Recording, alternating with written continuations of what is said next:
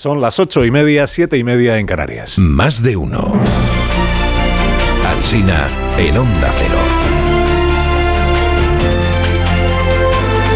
Dirección de sonido, Fran Montes.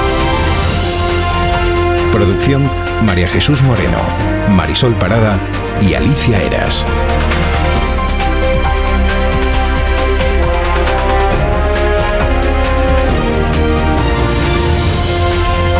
Hasta las 12 y 20 de la mañana, aquí estamos en todas las emisoras de Onda Cero para irles contando cómo discurre este comienzo del día. Poco a poco va conociendo el presidente y bienestar, el presidente del gobierno, la realidad de su país, gracias a estos encuentros espontáneos, ¿verdad?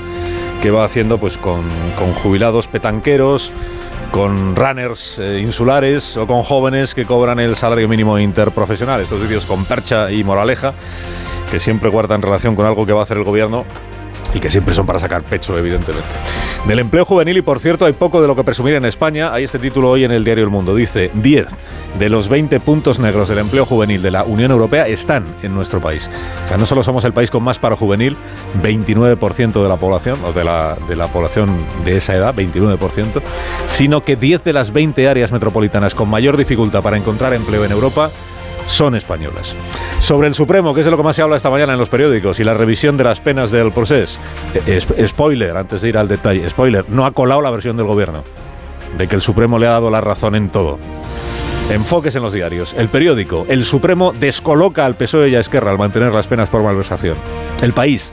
El Supremo frustra el plan del gobierno de bajar las penas del proceso. Hay una viñeta de Peridis hoy en la que está Oriol Junqueras enorme diciendo esto es un timo. Está Aragonés en el regazo de Junqueras diciendo lo de la malversación no ha colado. Y responde Pedro Sánchez saliendo de un agujero, dice, pero el indulto sí valió, al menos lo sacamos de la cárcel. En La Razón esta mañana el Supremo confirma el desarme del Estado. Editorial. El tribunal ha sido taxativo y alerta de la alfombra roja de impunidad que Sánchez ha extendido a sus socios independentistas. Añade que Per Aragonés gana el pulso a Junqueras por su jubilación, o sea, inhabilitado el Pope, tiene pista libre el heredero, y escribe Tony Bolaño que el gobierno ha fracasado de nuevo y que los efectos indeseados de las reformas legales llegan ahora a la sedición y a la malversación. Indeseados en el sentido de que esto no es lo que deseaba el gobierno que ocurriera. En el mundo, dice un nuevo primero de octubre quedaría impune. En su editorial sostiene que el gobierno se ha abonado a la chapuza legislativa e informa de que la Fiscalía va a pedir prisión para Juvé y para Salvador, los dos ayudantes de Junqueras, para quienes estaba diseñada más que para él esta reforma legal. La vanguardia, el Supremo inhabilita a Junqueras hasta el año 2031 pese a la reforma legal. El Supremo reinterpreta la norma, dice, opina Lola García en este periódico. Dice, el Supremo ha dejado claro que si el presidente quiere seguir tendiendo la mano al independentismo, no puede recurrir a reformas legislativas. Tendrá que hacerlo asumiendo en primera persona la única vía, que son los indultos. Más indultos, más. El español se ha fijado en la frase del auto que el tribunal dedica al nuevo delito de malversación, cuando dice que es una copia literal de un artículo del Código Penal predemocrático, o sea, el de Franco. Este es el título de apertura. Dice el Supremo destaca que Sánchez rescató un artículo franquista para favorecer a los líderes del proceso. En ABC dicen que el Supremo certifica la desprotección del Estado. Escribe Ignacio Camacho hoy que el horizonte político de Junqueras es irrelevante ante la evidencia de que el trabajo de demolición procesal ya está hecho. En el confidencial lo que adelantan es que Junqueras va a recurrir al Constitucional, a ver si con la nueva mayoría progresista le conceden la rehabilitación, y que Josep Rull, ya sin pena de inhabilitación, el de Junts, podría ser el candidato de este partido a las próximas autonómicas. Y escribe Zarzalejos que el auto del Supremo es escalofriante. Dice, la reforma penal que ha desprotegido al Estado fue un compromiso personal del presidente, un compromiso propio de un autócrata irresponsable y sin escrúpulos. De lo del, de lo del solo sí es sí, eh, pues poca novedad en esa negociación o lo que sea del PSOE con Podemos. El país dice que el PSOE ve inamovible a Podemos, que en el PSOE especulan también con que Pablo Iglesias pueda estar buscando un adelanto electoral. La razón dice que el PSOE no ve que Podemos cuide la coalición y que Podemos abre nuevos frentes con leyes que duermen el sueño de los justos. Sobre Feijó, pues no todos son alegrías, dice el mundo. Preocupación en Génova por la sanidad pública en Madrid. Se han encendido las alarmas. Se extiende la idea de que el PP no gestiona tan bien como presume. Pero añade esta información que los demoscópicos ya están estudiando el tema. Y declara César Calderón, que es uno de los expertos en demoscopia, dice, el PP tiene que hacer un reframing Enseguida los contertulios de este programa les van a explicar a ustedes qué es un reframing. Pues para eso saben de todos los contertulios. Este dato en el confidencial dice, la sanidad pública en España perdió 4.200 trabajadores en el último año, la privada ganó 9.500. El país editorializa contra Díaz Ayuso. El desprecio a los manifestantes, la descalificación constante bordea el impúdico cinismo y denota una aguda insensibilidad. La vanguardia también editorializa, dice, segundo aviso a Ayuso. Según la pandemia se aleja, pierde fuelle el Madrid de las terrazas y los bares y el conflicto sanitario puede pasar factura.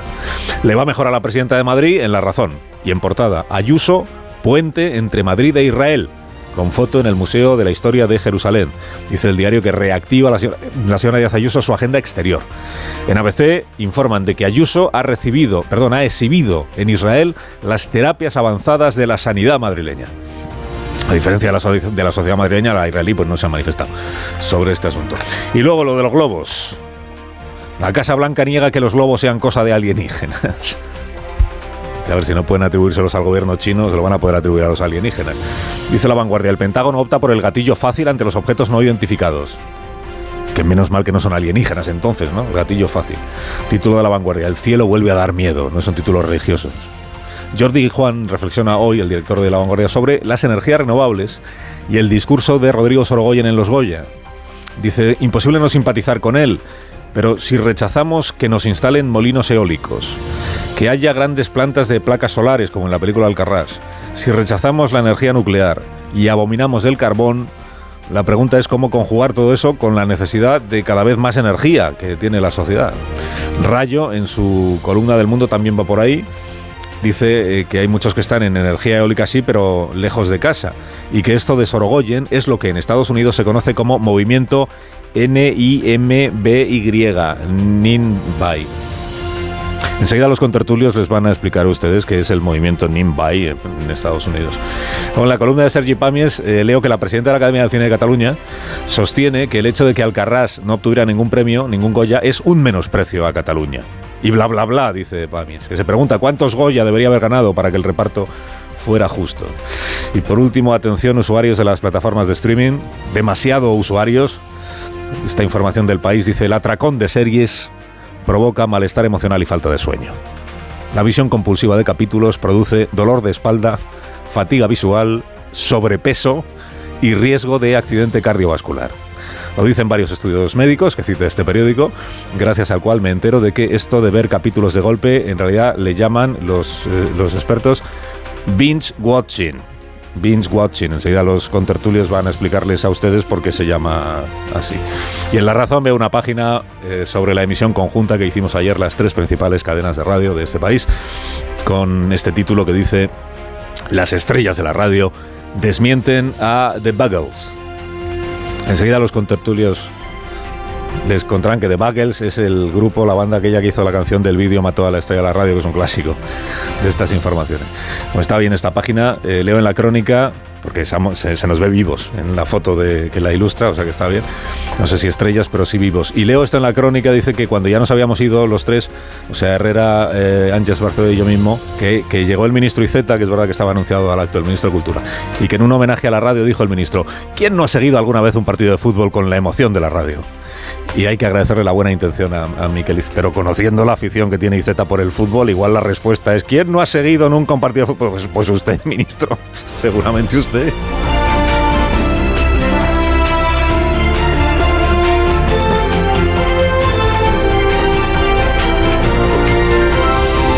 Con Carlos Alsina en Onda Cero, somos más de uno. No tienen tarea esta mañana los contertulios. Pero antes de eso, las patatas que amamos en este programa, las patatas de Hijolusa, que nos, nos invitan a compartir y a celebrar. A ver esa foto, decir patata. ¡Hijolusa! Es que decir patata es decir hijolusa. Para freír, guisar, asar o hacer al microondas. Entre nuestra gran variedad encontrarás la patata perfecta para tu plato, siempre con la misma calidad. Patatas hijolusa, el reto de comer bien cada día.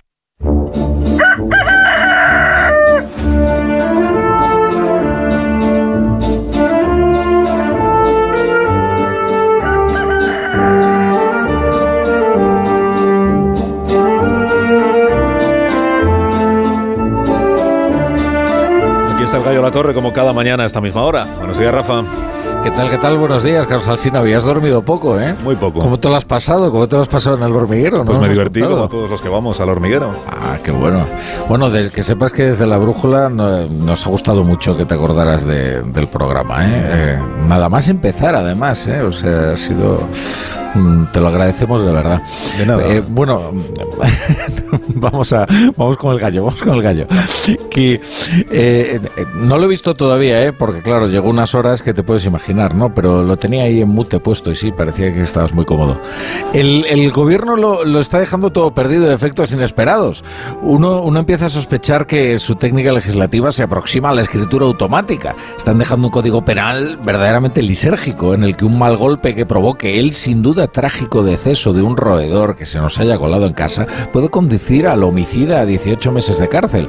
Hoy, hoy leo en el país que la derogación de la sedición y la reforma de la malversación ha tenido otros efectos inesperados.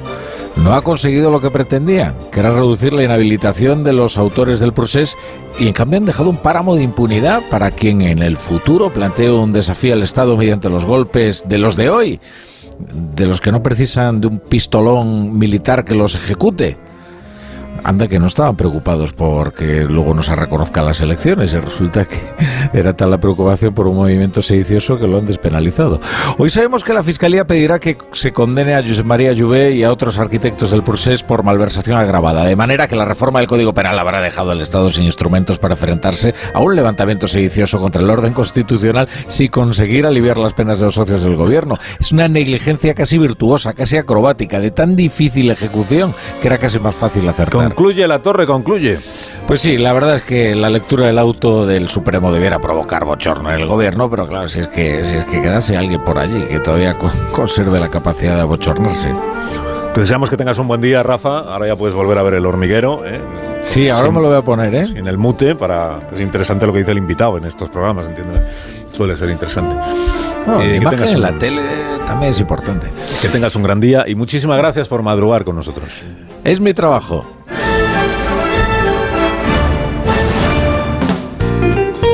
Suerte tienen los contertulios de este programa que antes de pasar examen van a poder disfrutar de unos Callahan, Marisol. Y además hoy pueden sorprender a la persona que tanto quieren con unos Callahan, el regalo más cómodo del mundo. Los Callahan están especializados en confort porque cuentan con la mejor tecnología para caminar. Son los únicos zapatos que se adaptan a tus pies y a tu forma de caminar, aportándote siempre una comodidad sin precedentes, ligereza, amortiguación y adaptación gracias a su exclusiva tecnología Adaptation que se adapta al pie. A la venta a las mejores zapaterías y en callahan.es.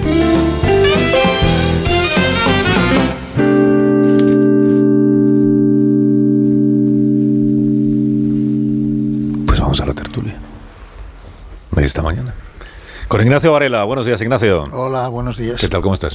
Bien, eh, veo, que- veo, veo que íbamos eh, a hacer la tertulia en inglés, ¿no? Sí, tenéis que explicar muchísimas cosas porque todo se dice en inglés y yo no entiendo la mitad ya de las cosas que leo en los periódicos. Eh, hola, Paco Maruenda. Bueno, ¿Qué tal? buenos No entiendo ninguna, pero bueno, no pasa nada. No, pero en tu caso da igual porque lo diriges. Exacto, que lo entiendan otros. Lo propio de un director es no Los entender, lectores, exacto. entender nada. lo Así que lo haces bien, cuanto menos intervengas, mejor. se publica. Eh, Sergi Sol, buenos días, Sergi. Buenos días, Carlos. Buenos días a todos. ¿eh? Otra vez un placer poder compartir con vosotros esta mañana. Muchísimas gracias. Eh, Marta García Ayer, buenos días. Buenos días, buenos, días. Pero es tan, Confiamos fácil, en ti, Marta. es tan fácil como leer los subtítulos. Según estabas hablando, iban saliendo. No sé, Confiamos los oyentes en ti. pueden hacerlo. Ahora me lo también. cuentas. Eh, Amón Rubén, buenos días ¿Qué también. tal, Carlos? Un poco caricaturesca, ¿no? Tu descripción del tertuliano, ¿no? Una No, en absoluto. en... No, yo Ya, con- pero ya veréis como el tertuliano, pero ya una anáfora, confío- ¿no? Parecía, ¿no? Confío muchísimo en Ya veréis como el vosotros. tertuliano, ya veréis como el tertuliano, Sí, como sí. si fuera una forma de No, ya- veréis, ¿no? No cambies de tema porque no sabes las respuestas que te estoy viendo. Sacarlo de la anáfora porque queda así como muy culto, pero la pregunta era otra. Las respuestas dependen de la ¿Qué diablos wifi. es un reframing? Pues hay que saber lo que es un framing, claro. framing. Porque ¿Qué es un framing? pues el enmarcar la cosita en donde tú quieres, el marco del relato, eso que se dice. Pues ahora relato ya lo dice todo el mundo, entonces para darse un poco más de importancia, pues se habla de reframing. O sea, reframing es cambiar el relato. No, cambiar No. El reformular. Cambiar el marco. Cambiar el marco. Cambiar el Reenmarcar. Reenmarcar. Reenmarcar. ¿Y por qué no dicen reenmarcar? Reenmarcar y embalar y mandarlo para casa. Reframing, Dice, por porque favor. Porque si lo dijeran así no lo sacarías en tu programa. O sea, están reenmar- llamando tu atención. reenmarcar. O sea, si tienes que hablar del conflicto sanitario, por ejemplo, en una comunidad autónoma, Tienes que reenmarcar el asunto, que No, es pero como lo que dice César Calderón de es otra que, el- manera. que el PP necesita reenmarcarse él, Él. entero, él entero, Ah. todo. o sea, Reenmarcarse. que Vale. Eso es es Eh, reframing. ¿Qué más? El movimiento este N-I-M-B-Y se dice nim- NIMBY. NIMBY. o NIMBY. NIMBY. Que esto venía traducido en la crónica. No en mi mañana. patio trasero, por sus siglas en inglés. Ah, no in my, My backyard. backyard.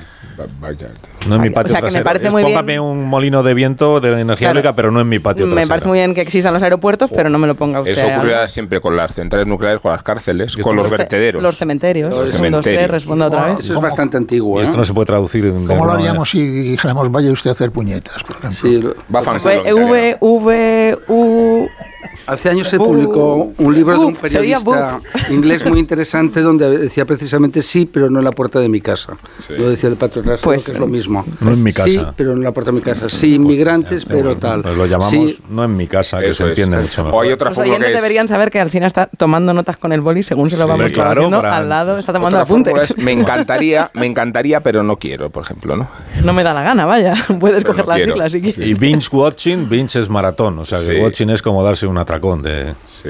de, Sí, es un- de series La- o de lo que sea. el Sí. Atracón. Es un Pues atracón. atracón. Siempre se dijo atracón y ese ha funcionado siempre. Y toma nota, Alcina. Atracón, Atracón. atracón de series.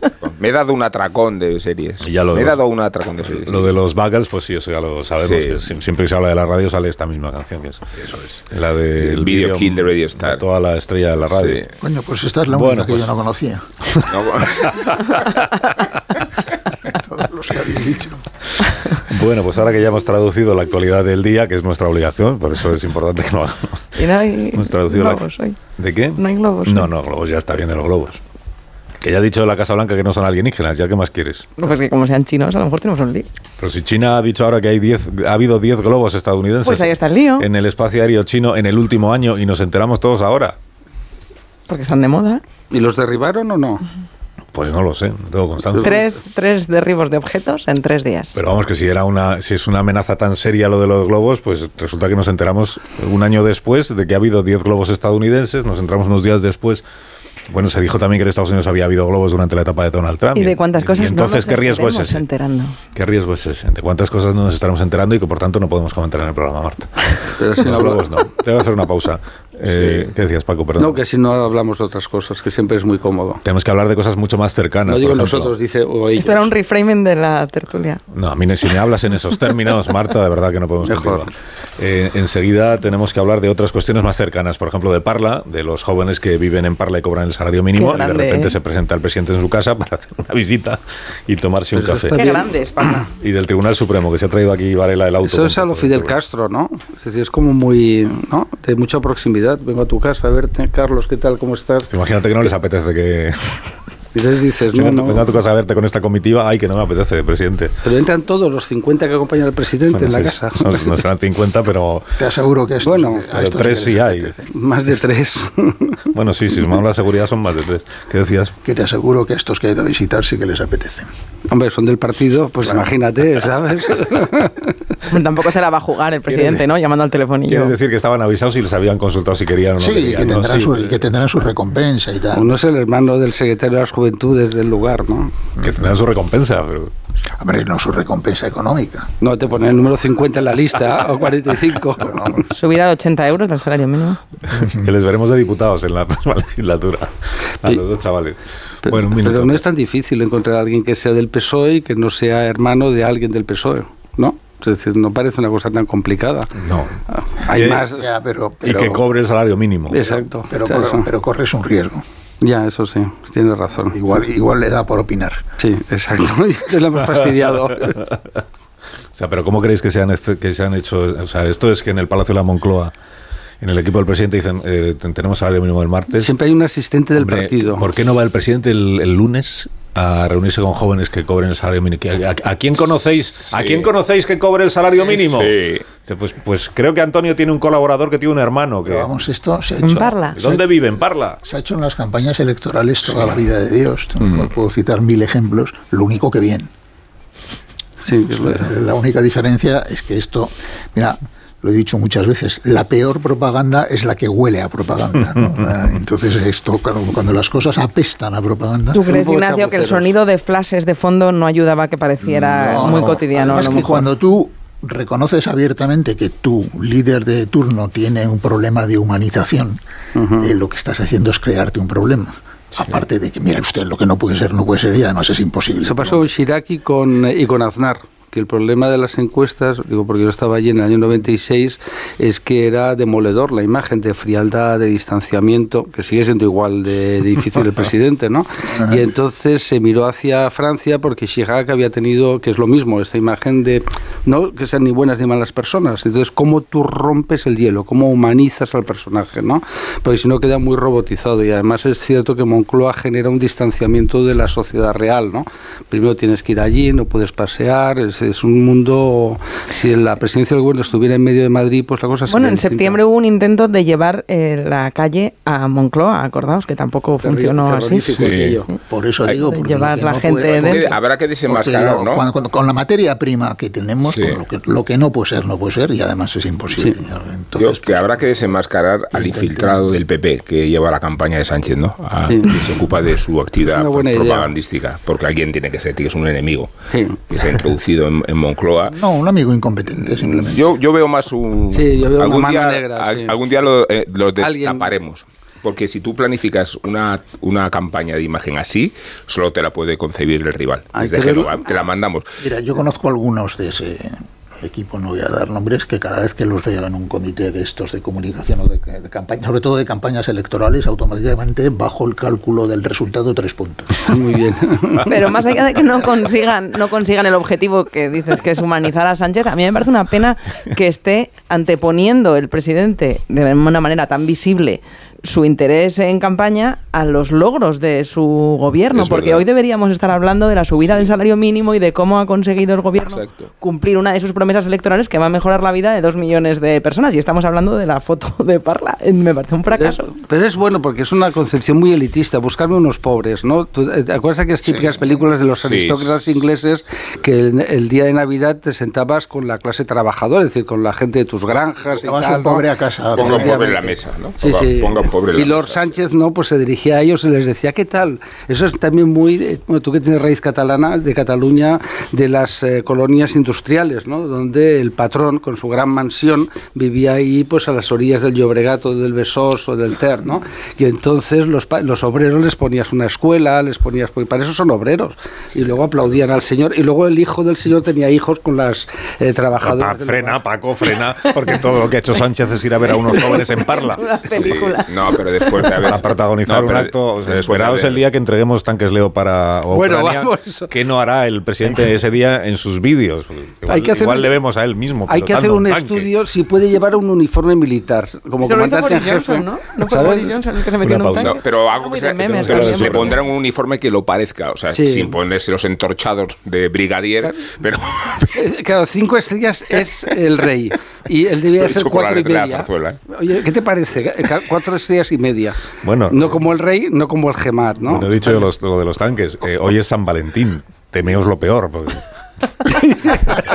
Irá repartiendo flores a todas las mujeres de algo Madrid. tendrá que hacer para una pausa. Eh, y luego enseguida hablará Sergi Sol sobre la sentencia o el auto del Tribunal Supremo que actualiza o, a- o ajusta las penas que en su día impuso el Tribunal al nuevo Código Penal, que de eso es lo que de lo que se trata, lo que ayer anun- anunció o decidió el Tribunal Supremo. Ahora lo comentamos eso y todas sus derivadas políticas. Pero antes, un mensaje de parte de Spoticar. Lleva ya más de dos años con nosotros y vuelve a ser noticia esta marca de vehículos de ocasión. Spoticar es la red más importante de España en venta de vehículos de ocasión. Spoticar es la red más importante gracias a sus más de 200 concesionarios con vehículos de todas las marcas. En Spoticar encontrarás coches de ocasión de las marcas Peugeot, Citroën, Opel, Fiat, Abarth, Fiat Professional Jeep y muchas más. Rigurosamente revisados con hasta tres años de garantía y con entrega inmediata.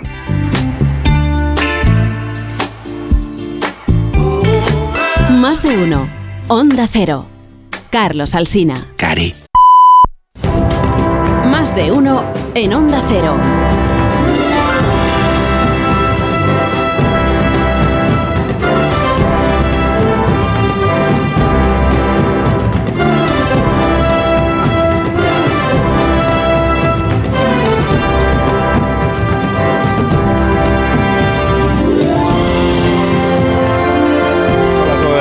8 de la mañana en las Islas Canarias. Estamos en tertulia hoy con Ignacio Varela, con Sergi Sol, Marta García Ayer, Paco Maruenda y Rubén Amón. Y si os parece, vamos al asunto del Tribunal Supremo, que es el que más se ocupan hoy, como hemos mencionado o explicado ya. Eh, los diarios, con un, más allá de los matices distintos en cada periódico, pero el enfoque común es este que dice al gobierno le ha salido mal la operación. En, lo que se refiere a Oriol Junqueras, a la rebaja de, de la pena de inhabilitación, es decir, a que pudiera volver aspirar a un cargo público en menos tiempo del que hasta ahora se pensaba, eso le ha salido mal. Eh, le ha salido mal en lo que se refiere a los que están pendientes de juicio en Barcelona. El señor Joubert, el señor Salvador y otros que vinculados a Esquerra que están acusados de un delito de malversación. ¿Por qué le ha salido mal? Pues el juicio este todavía no, no se ha celebrado, pero la Fiscalía hoy seguramente ya va a confirmar que tal como, eh, tal como plantea el Tribunal Supremo en su doctrina sobre la interpretación de este delito de malversación, en su nueva formulación, eh, se corresponde con un delito de máxima gravedad o la malversación agravada por mucho que estas personas no se hayan llevado el dinero a su casa, porque lo han destinado a un fin ilícito, en concreto a la celebración de un referéndum que estaba declarado como ilícito por el Tribunal Constitucional. Y por tanto es muy probable que la Fiscalía, o seguro ya que la Fiscalía va a pedir penas de prisión para estas personas. En ese sentido también ha salido mal. Ha salido mal. Pero es que además el Tribunal Supremo lo que está diciendo es se ha desprotegido al Estado, en la medida en la que se ha eliminado un delito que era el de sedición y no se ha sustituido por nada que pueda eh, cubrir penalmente lo que sucedió en Cataluña en el año 2017. Por tanto, al gobierno le sale mal la operación, el Tribunal Supremo frustra esa operación y Esquerra Republicana, claro, está diciendo, oiga, que esto no es lo que habíamos creído pactar con el gobierno de España. Es verdad que está poniendo el foco en el Tribunal Supremo, como antes decíamos, diciendo que ha dado un golpe a la democracia, que esto viniendo de, de Esquerra, que, lidera Uriel Junqueras, hablar de un golpe a la democracia del Tribunal Supremo, digo, viniendo de quien viene, pues en fin, tiene también su aquel. Bueno, ¿por dónde queréis empezar el, análisis del auto del Supremo y de las consecuencias políticas que tiene? Le damos el primer turno de palabra a Sergio, a Sergio si os parece bien, porque hasta ahora tampoco ha intervenido en la tertulia. Y porque no he intervenido, pero os, escuchaba con, una sonrisa. lo, que pasa es que, desde la distancia es más difícil cuando entráis en, estos momentos como más frívolos en el buen sentido, ¿eh? por lo menos más divertidos o, bromeando, aunque sea en este caso a, costa de Pedro Sánchez y sus aláteres. Que, en otro momento te hubiera dicho, Carlos, oye, pues, pues no, no, le des, no des por muerta a Pedro Sánchez. Lo que ocurre es que, por ejemplo, con las elecciones municipales a la vista la son, y con Barcelona ahí como gran, como gran pieza a cobrarse, pues en están empezando a torcer las las, encuestas. Pero bueno, voy a lo que preguntas, si no me vas a aplicar la doctrina, doctrina la torre, con aquello de concluya, concluya la torre, eh, me vas a decir concluya solo, concluya. Eh, bueno, eh, yo creo que el resumen está en una frase que, que, comparto absolutamente, creo que además es, es, incuestionable, cuando dices, Carlos, que el efecto deseado, decías esta mañana, ha repetido varias veces, era la rebaja de penas pues claro que ese el efecto deseado era la rebaja de penas. Cierto, importante, sorprendente que el Partido Socialista, eh, sus portavoces intenten hacer creer eh, lo contrario. Por supuesto que era la rebaja de penas, mm, y como contabas también, ahí estaba la abogacía del Estado en ese sentido. Mm, pidiendo una, una rebaja de penas. Porque por otra parte, cuando pactaron, y pactaron, ¿en qué sentido pactaron si no era en ese sentido precisamente? Lo de la sección está muy claro, y en el caso de la malversación también está claro que se pretendía una rebaja de penas, entre otras cosas, o sobre todo, sobre todo, no solo por Juvé y por Salvador, José María Juvé y Luis Salvador, que eran pues, dos subordinados de Junqueras, los que, que, que afrontan pues, peticiones fiscales o van a afrontar peticiones fiscales por los delitos que se los acusa, pues de, de, gravedad, ¿no? Penados todos ellos, eh, o casi todos ellos, con, con, prisión. Pero no solo Juve, Juve y Salvador, también está, por ejemplo, la actual consejera de Cultura, entre otros, ¿eh? entre muchos otros, eh, que Natalia Garriga, que también está en el mismo paquete, aunque tal vez con algún, con algún delito menos. Lo que ocurre es que Juve y Salvador, por la posición que ocupaban, más relevante en ese momento, pues las penas son mucho, mucho más, mucho más importantes, ¿no? Yo ayer, Carlos, hablé con ayer por la noche con Andreu Van der Eyden, que es el abogado que lleva, por lo menos, lleva el caso de Junqueras y de Raúl Romeva, que son dos de las personas que no se han visto afectadas o a las cuales se mantiene la inhabilitación, porque hay que recordar que de las nueve, cinco quedan exoneradas, por lo menos el delito de, inhabilitación, y los otros cuatro eh, se, le, se, le, mantiene. Y Andreu Van der Eyden, que a eso iba, me decía, él me decía, y creo que, en ese sentido algo de razón debe tener, cuando dice, claro, si se ha suprimido el delito de sedición, que era el delito eh, más importante, me parece por lo menos algo sorprendente que eso no vaya acompañado también de una rebaja de la, de la inhabilitación. Y él cree, por lo menos él cree, por lo menos él está convencido que eso le va a ayudar en los recursos posteriores que va a plantear. ¿Qué recursos son? Pues según me contaba, mm, una cuestión incidental ahora ante el mismo Tribunal Supremo. Luego hay que ir al Constitucional. También veremos qué ocurre en el Constitucional, Carlos, porque en la última ocasión, en el caso particular de Junqueras, el resultado fue de 6 a 3. Como ha habido cambios en el Constitucional, y como todos sabemos que, nos, que es mentira todo eso de, los bloques conservadores y progresistas, veremos si ese 6 a 3 pasa, por ejemplo, a ser un 5 a 4 o lo que sea. Lo, cual cree, por lo menos el abogado de, Junqueras, que le carga de razones para seguir eh, más allá, más allá con, con sus recursos, ¿no?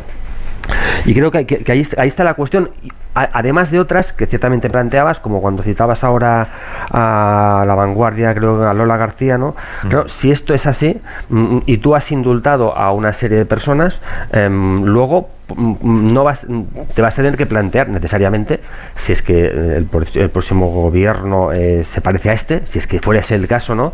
Eh, ¿qué, vas a hacer con los subordinados?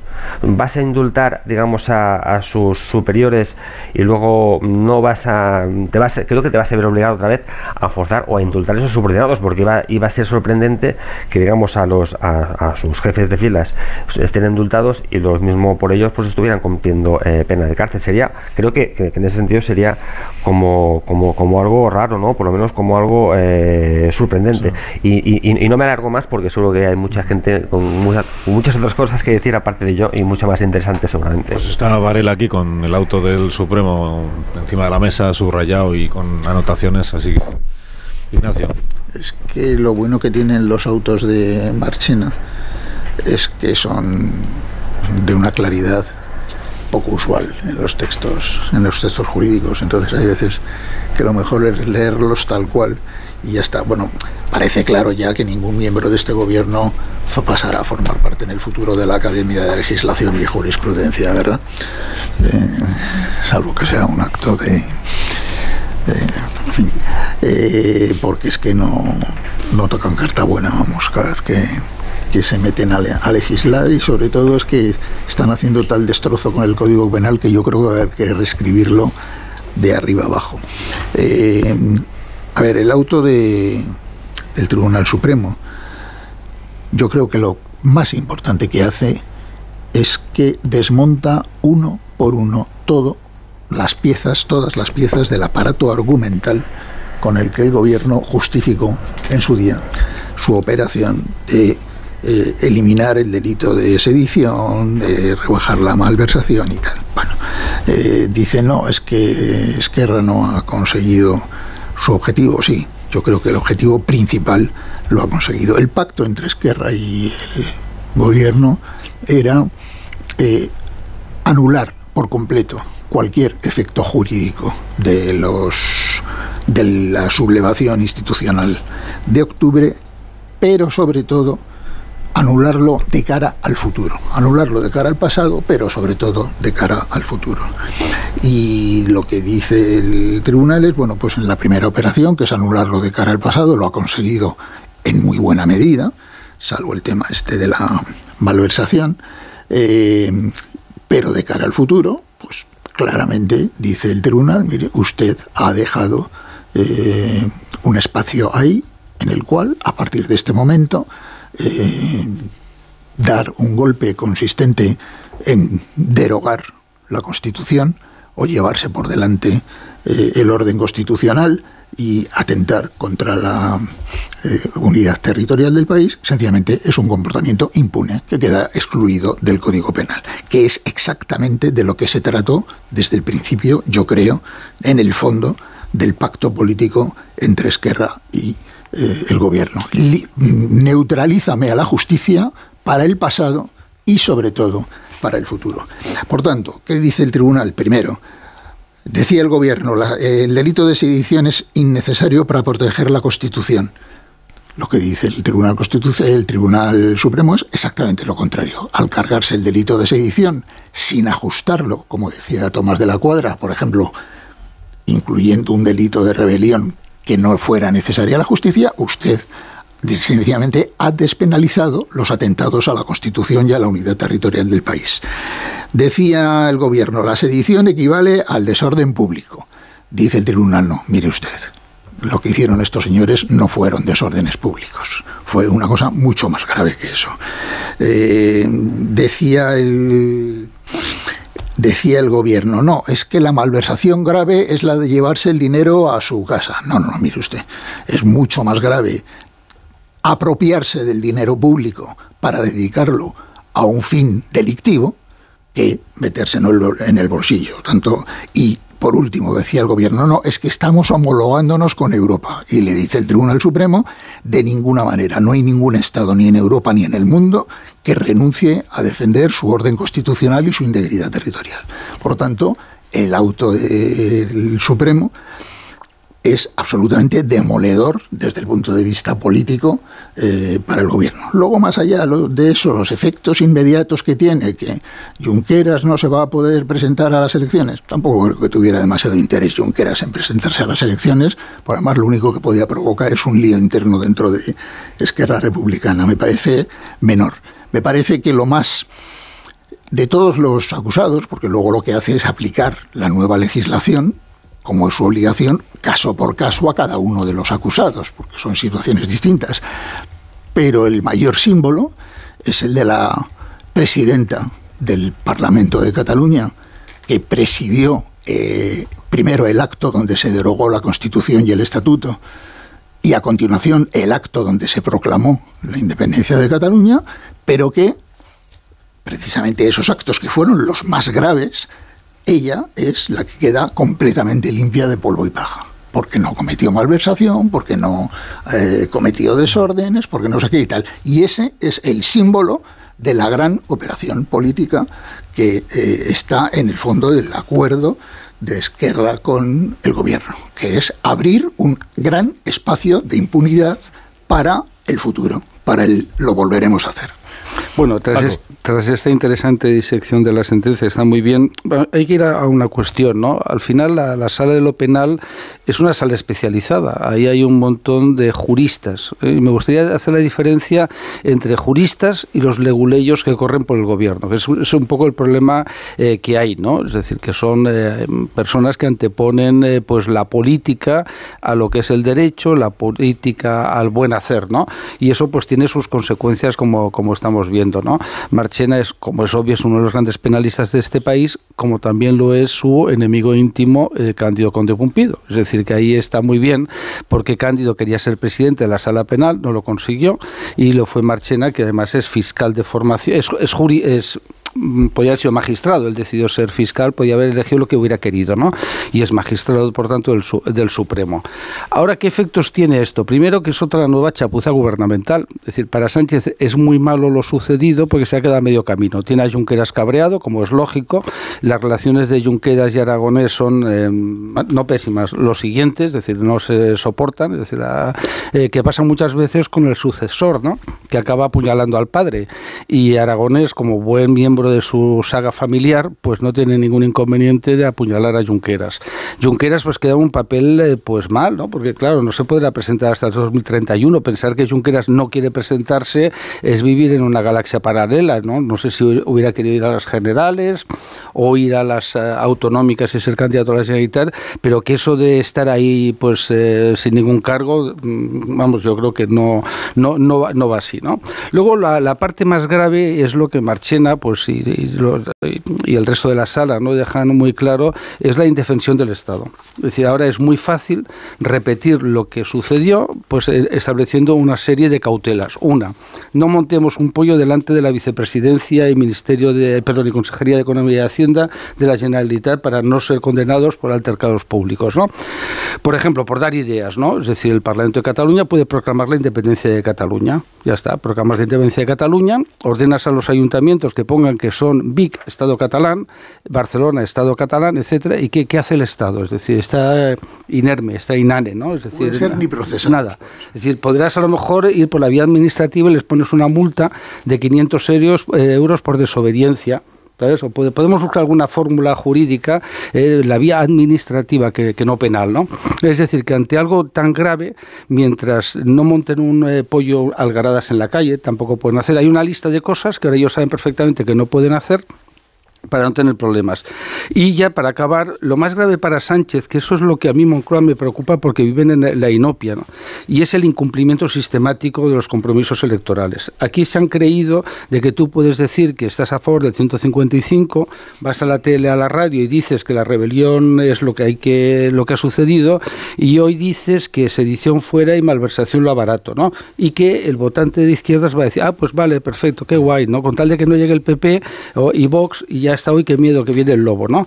Y eso es lo que se puede llevar por delante, por más cosas que haga de SMI y estas cosas, eso es lo que, en mi modesta opinión, le perjudica a Sánchez y no quiere entenderlo. También las relaciones con su propio grupo y aliados, porque por mucho que nos indigne eh, la forma en que el Supremo delata la aberración de Sánchez, en realidad ni siquiera los soberanistas están satisfechos con el resultado y el contenido de la sentencia, no digamos en los términos de la inhabilitación.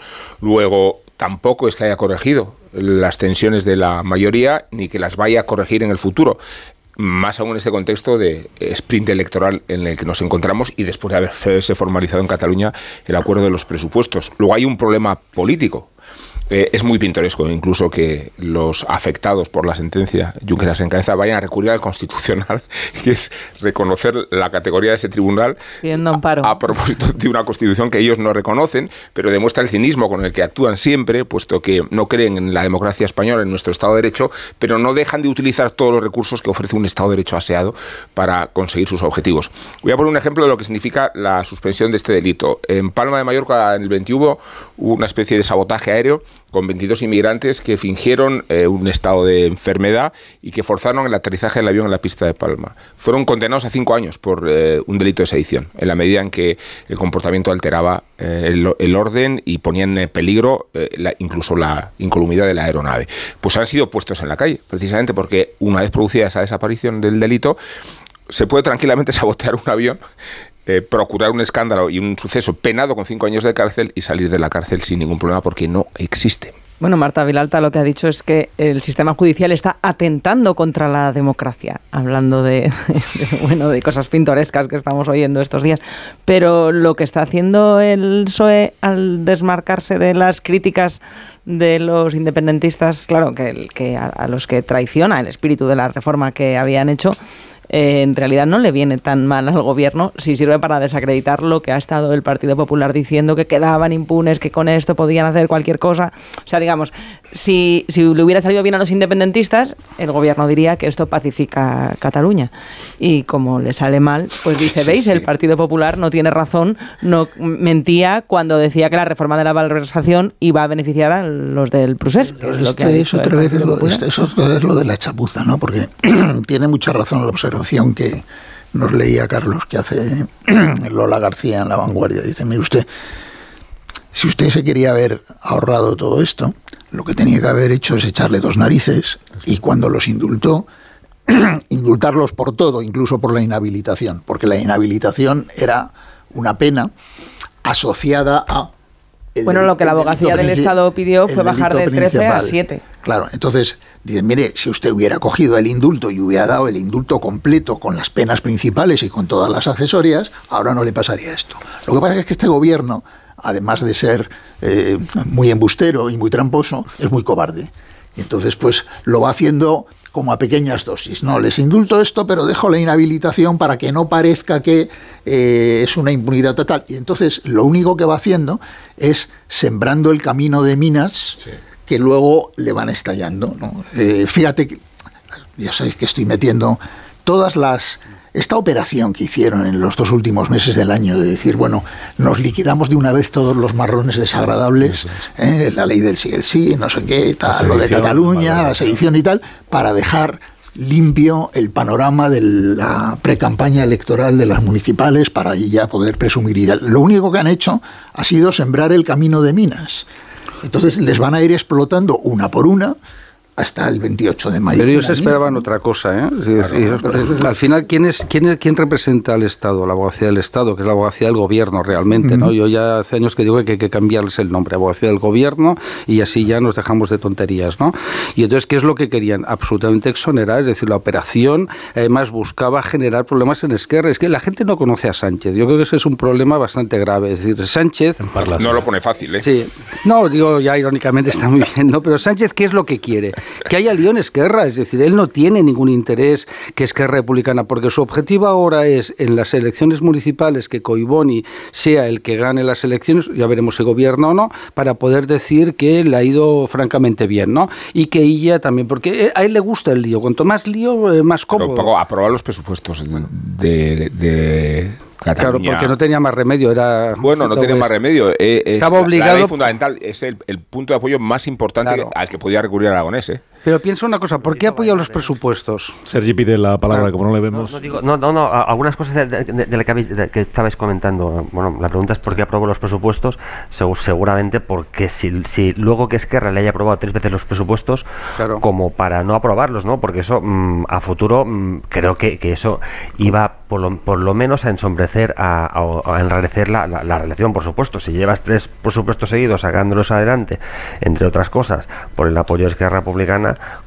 cómo a la primera de cambio vas a, vas a, vas a impedir que se aprueben esos presupuestos. Luego, además de la escenificación que pretende ella, que quiere, quiere aparecer como un hombre, como un hombre de, de, consenso. ¿no?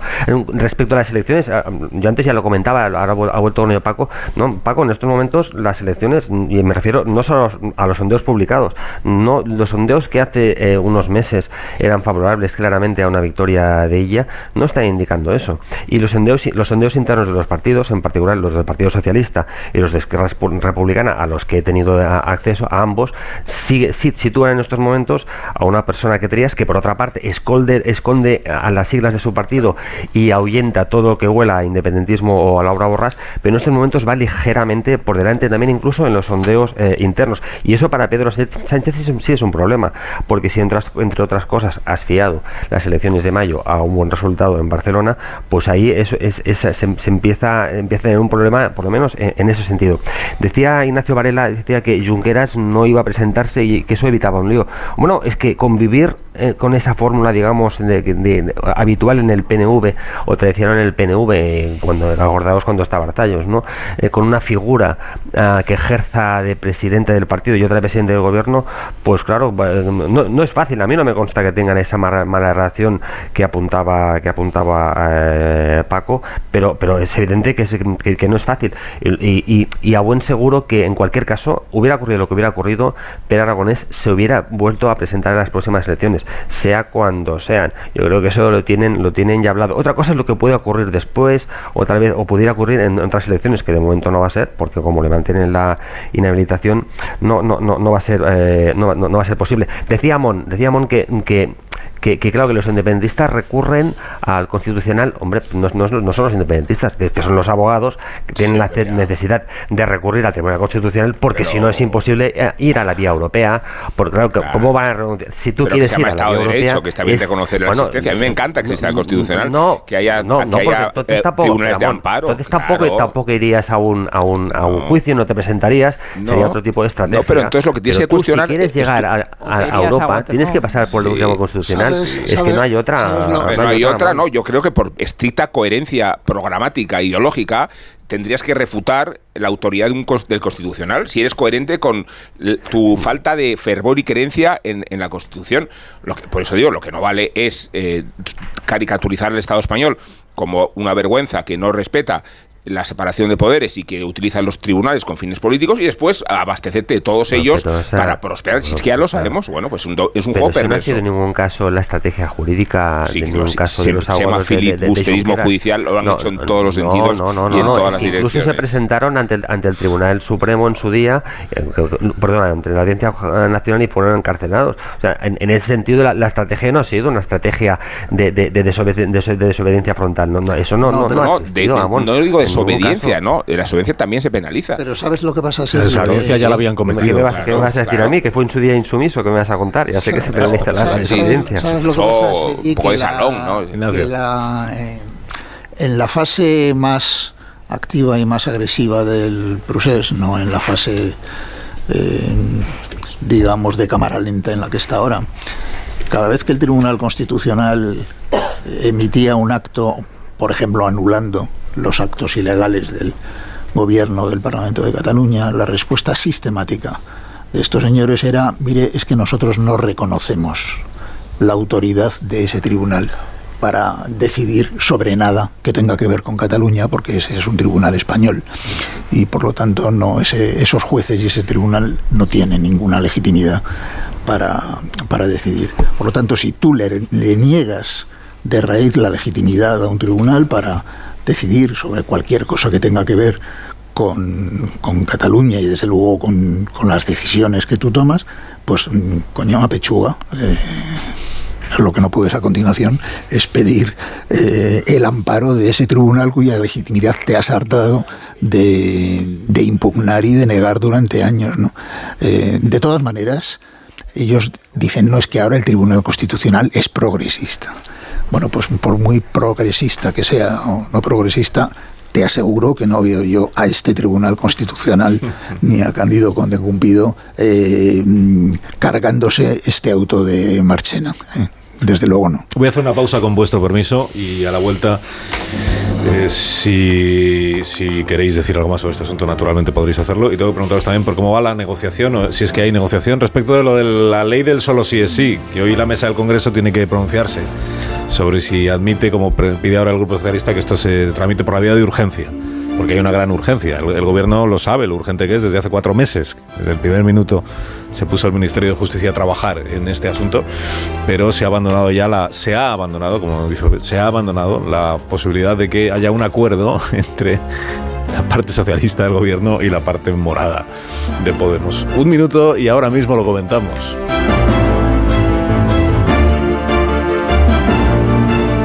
Más de uno en Onda C.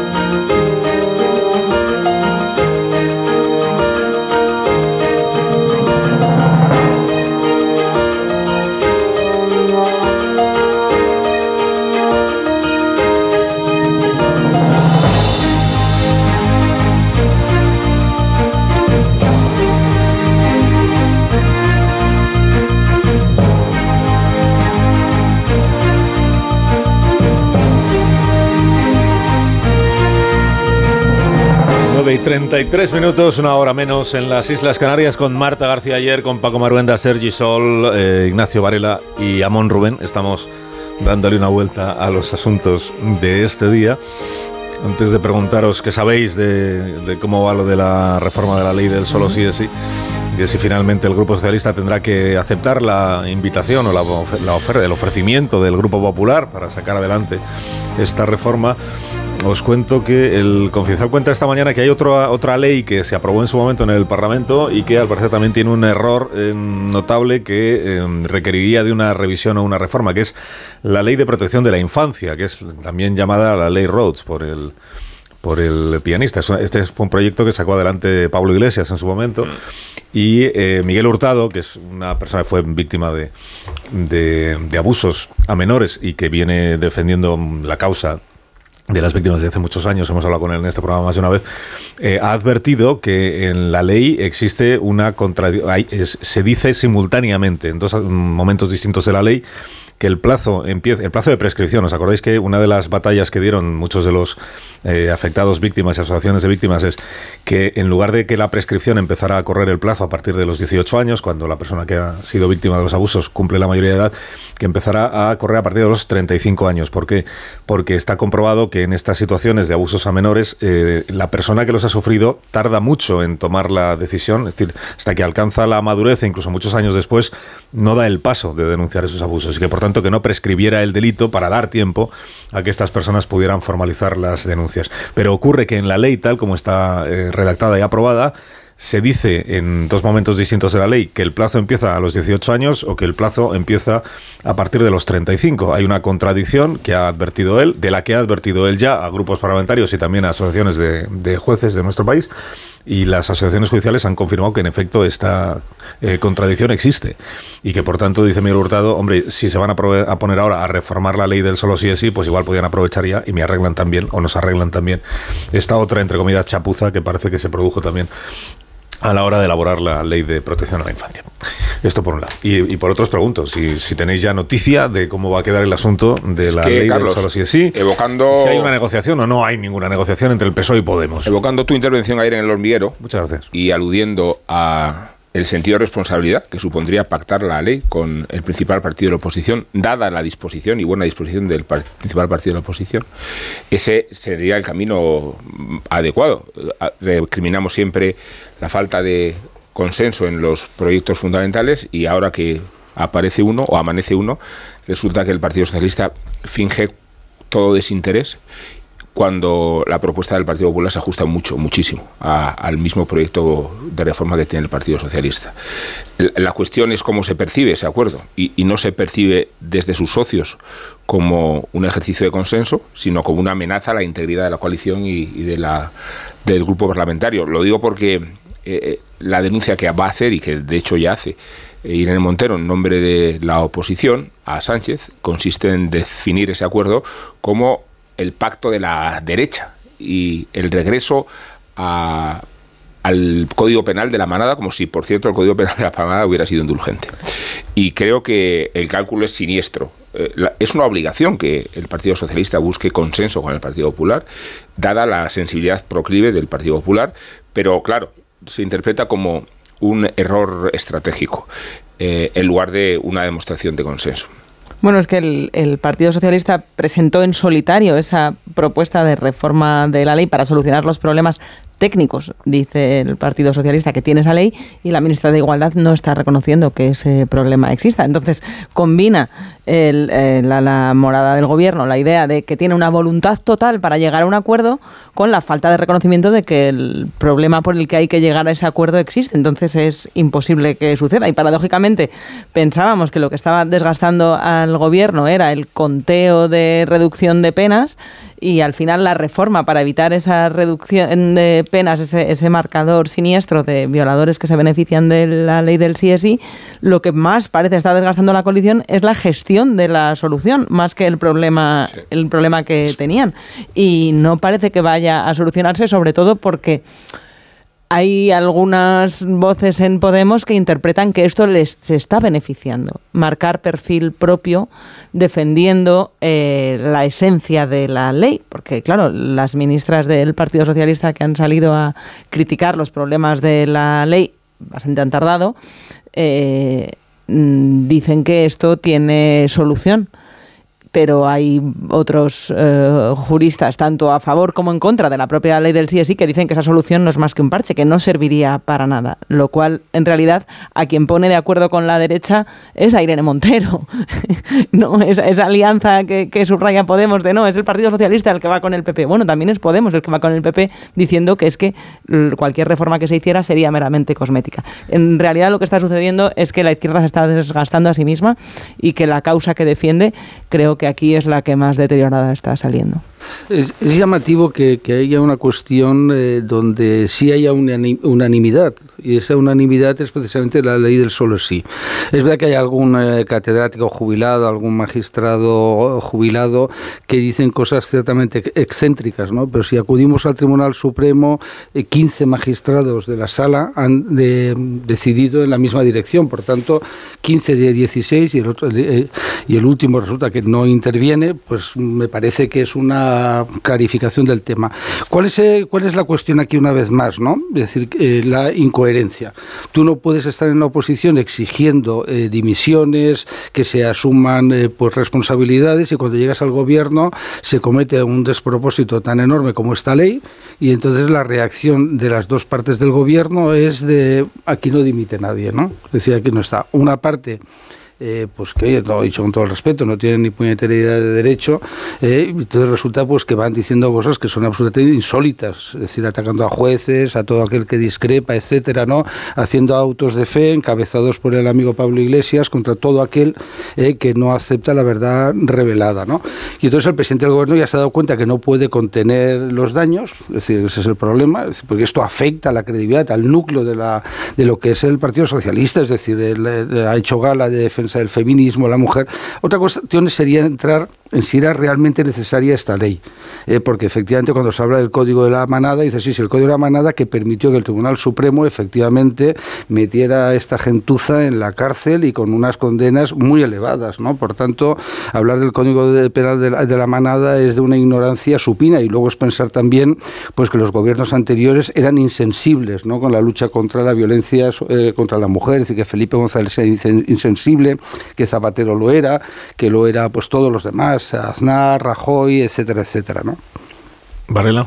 Mm, yo, para enlazar con lo que decía Rubén, es verdad que algo está muy mal en un país cuando ante un problema real y grave eh, el apoyo de la oposición supone una tragedia para el gobierno. Eso es, es bastante grave. ¿no?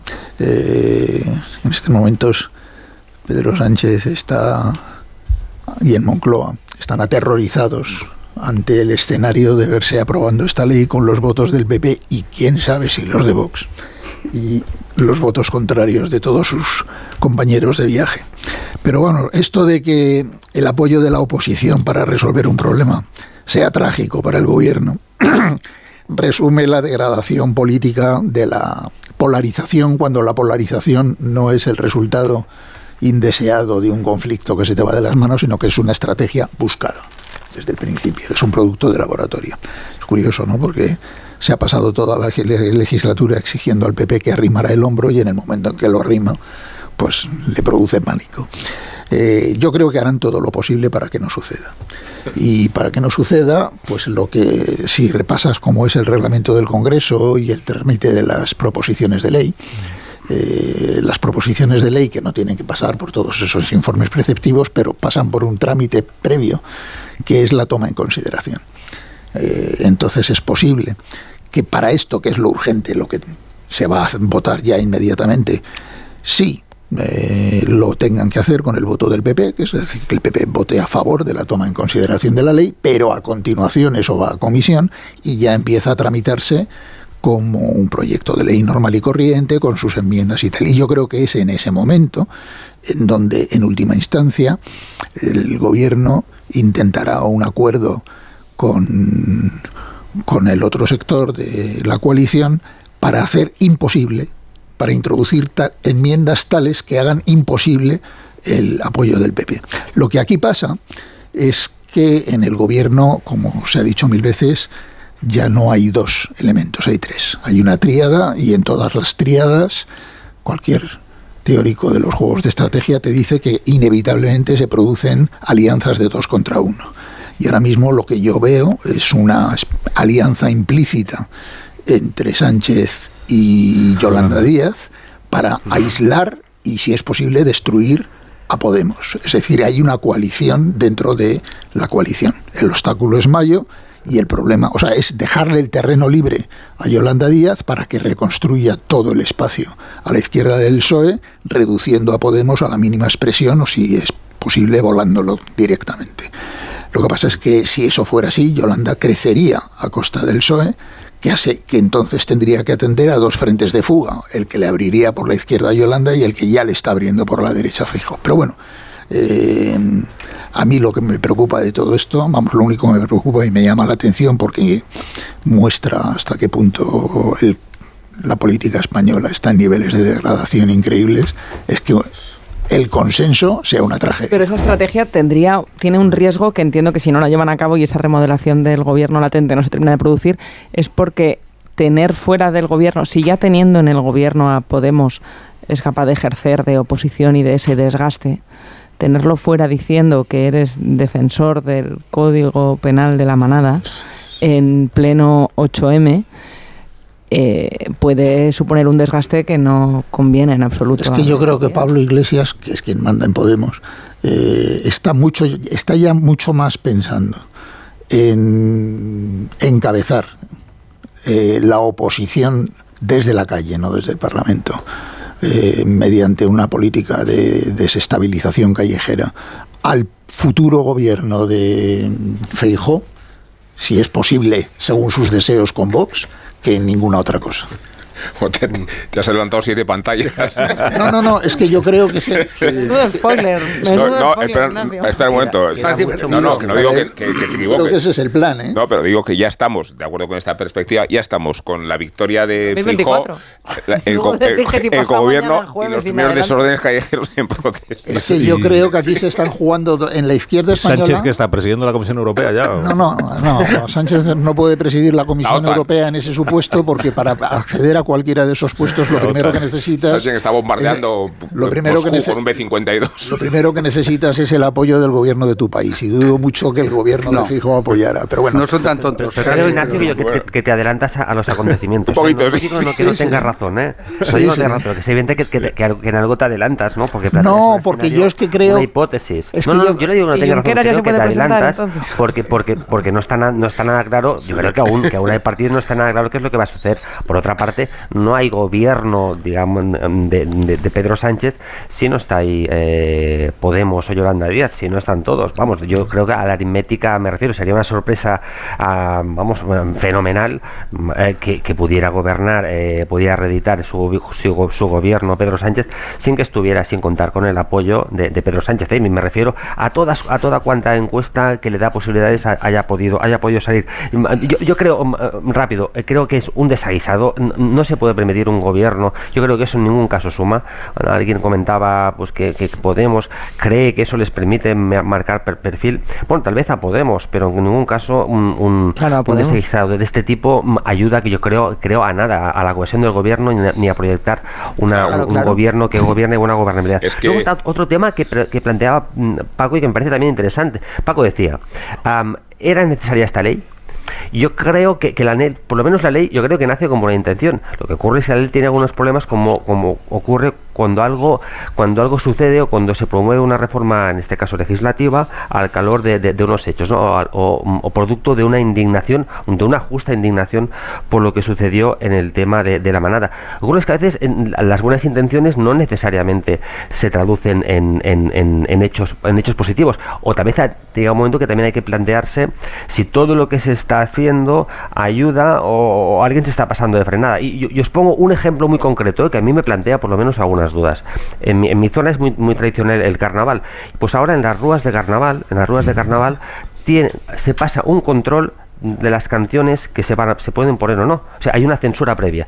Tú tienes que informar de la carroza que vayas, de qué canciones van, se van a escuchar. Porque si esas canciones se consideran eh, sexistas o racistas, o pues, pues no, no pueden ser. ¿Se puede cantar en español o no? En, ese tipo, mm. bueno, yo creo que mayoritariamente se canta en español, muy mayoritariamente y en, particular en el carnaval. Pero por ejemplo, la canción, aquella canción que lo habréis escuchado alguna vez, ¿no? De, de Mami que es el negro pues si esa canción es, considerada racista por el jurado que fiscaliza esas canciones, pues a mí, a mí por lo menos ese tipo de proceder, ese tipo de censura, mm, a mí me genera como muchísimas dudas, aunque la intención sea buena.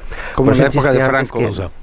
Bueno, por eso insistía antes que cuando se toman determinadas medidas no es solo suficiente que haya buena intención eh, detrás de ellas. Tengo que hacer una pausa con puesto permiso y a la vuelta, sí, Paco, tengo que hacer una pausa. Tú sabes por qué, ¿no? Ah, claro, es verdad, claro. pues porque sí, porque sí. porque si no, de aquí vamos a estar aquí tú y yo. Exacto. Un momento, y ahora mismo Ignacio Rodríguez Burgos nos cuenta qué es lo que tiene hoy la actualidad económica. Más de uno en Onda Cero. Rodríguez Burgos nos cuenta la actualidad económica. Buenos días, Ignacio. Hola, muy buenos días. Pues decirte que los inversores apuestan claramente por las compras en Europa. Ahora mismo suben todas las bolsas. La española un 0,50%, con Telefónica avanzando más del 3%. Los operadores están a la espera también de la inflación en Estados Unidos, que se va a conocer hoy. Algunos expertos, como Pantheon Macroeconomics, estiman que habrá un recorte de precios a finales de año e incluso que en el 2024 comenzarán a bajar los tipos de interés. Fíjate, todavía no ha terminado la, senda de subida, como ayer nos contaba aquí Luis de Guindos, pues eso. La atención está puesta también en el Consejo de Ministros con la elevación del salario mínimo eh, cuando España es una de las, como comentábamos esta mañana, cuenta con 10 de las 20 zonas con más paro juvenil de Europa. Además, el Consejo de Ministros renovará el Consejo de Dirección del Banco de España. Entra la ex jefa de gabinete de la ministra Calviño y pendientes del ECOFIN, que comenzará a discutir las reglas fiscales, algo clave para un país como España que tiene un billón y medio de deuda pública. Por cierto, hoy letras, subasta de letras del Tesoro, con más de un 2% de rentabilidad. En toda la Unión Europea solamente hay un banco, el italiano Proghetto, que ofrece una rentabilidad a sus depósitos de más del 3%. Todos los demás prácticamente todos por debajo de lo que ofrece la deuda pública. Que tengas un gran día, Ignacio. hasta ahora. Que celebres este día de San Valentín. De San Valentín, eso es. ¿Y a quién quieres indultar esta mañana, Amón? A San Valentín. A San Valentín. Que se ha convertido en el patrón de la cursilería y en un incentivo comercial bastante obsceno a que profesan mucha devoción las nuevas parejas y ninguna de las antiguas. No está claro que existiera, de hecho, las leyendas le atribuyen haber nacido en épocas distintas y lugares diferentes, razón por la cual sus reliquias proliferan en demasiados lugares, cráneos, fémures, costillas. De reunirse todas ellas y todos ellos, podríamos reanimar los enemigos que ha dejado por el camino Pedro Sánchez. Fue Francisco, no el cantante, sino el Papa, aunque cueste cada vez más diferenciarlos, quien rehabilitó en 2014 la conveniencia del culto al santo, y no oficialmente, pero sí extraoficialmente, pues cualquier argumento de repesca de fieles se antoja válido en la crisis del catolicismo, incluidas las fiestas que mezclan la fe, la superstición y el consumismo. Y San Valentín es un santo muy poco exigente, más que una figura divina, es un afrodisiaco, la contraseña de una noche de hedonismo, un menú de restaurante pretencioso, un aliado trágico del romanticismo pastelero, una balada de Francisco, no el Papa, el cantante, aunque cada vez cueste más diferenciarlos, y unos aforismos de Coelho. Proviene de la reputación de San Valentín, bien lo sabes Carlos, tú que eres el especialista en santos, del ardor con que casaba a los soldados romanos en el campo de batalla. Estaba prohibido hacerlo porque la cita con Venus lo alejaba de los deberes con Marte, de forma que el emperador Claudio el Gótico, Dios lo guarde, Dios lo guarde, dispuso decapitarlo en el siglo III ignorando que el fantasma, vaya fantasma, iba a perseguirnos 18 siglos después en una fiesta de casquería y de lencería. No, es que no, está la audiencia diciendo no, es de lencería. O sí, pero bueno, no, qué mal, qué, tiene de malo. Qué poco te gusta celebrar. No es de casquería, está diciendo la audiencia. Eh, no. ¿A qué se debe esta Pero de cursilería sí. San Valentín, nofobia. Está preguntando a la audiencia, ¿por qué este odio a San Valentín? Es verdad que una de las, una de las eh, leyendas es esta que has contado. Hay otras. ¿eh? Hay otras pero, Habla experto. sí, ¿no? Lo de los hay otras, y los hay otras. Son varios santos valentines los que podrían corresponderse con el patrón del amor. Mi padre decía que todas estas fiestas se las inventaba Pepín Fernández para vender. Sí, Efectivamente. Sí, pero yo pensé que ibas a hablar del corazón, no de fémures y, y partes del cuerpo. Hola Marisol, no ¿cómo estás? No Buenos días. Hola. El amor a los Callahan. Somos muy, muy de amor a, de San Valentín y de los Callahan, porque puede sorprender a la persona que tanto quiere Rubén con unos Callahan, que es el regalo más cómodo del mundo. Los Callahan están especializados en confort porque cuentan con la mejor tecnología para caminar. Son los únicos zapatos que se adaptan a tus pies y a tu forma de caminar, aportándote siempre una comodidad sin precedentes. Tecnología, diseño y confort a buen precio, a la venta en las mejores zapaterías y en callahan.es. Pues os deseo que tengáis un día verdaderamente bonito, amoroso e inolvidable. Adiós Ignacio Varela, hasta el próximo día. Adiós, hasta Adiós Sergi. Hasta la próxima, Carlos. Un abrazo. Entusiasmo por San Valentín se percibe en el programa. Adiós, Paco Marguenda. Bueno, que tú también lo tengas, ¿no? Muchísimas gracias. Un muy buen día. Adiós, Marta García Ayer. Adiós, Carlos Alsina. Adiós, ves esto, es un tono distinto. Feliz San Valentín. Es muy bonito, muchas gracias, Marta. Adiós, Amón. Adiós.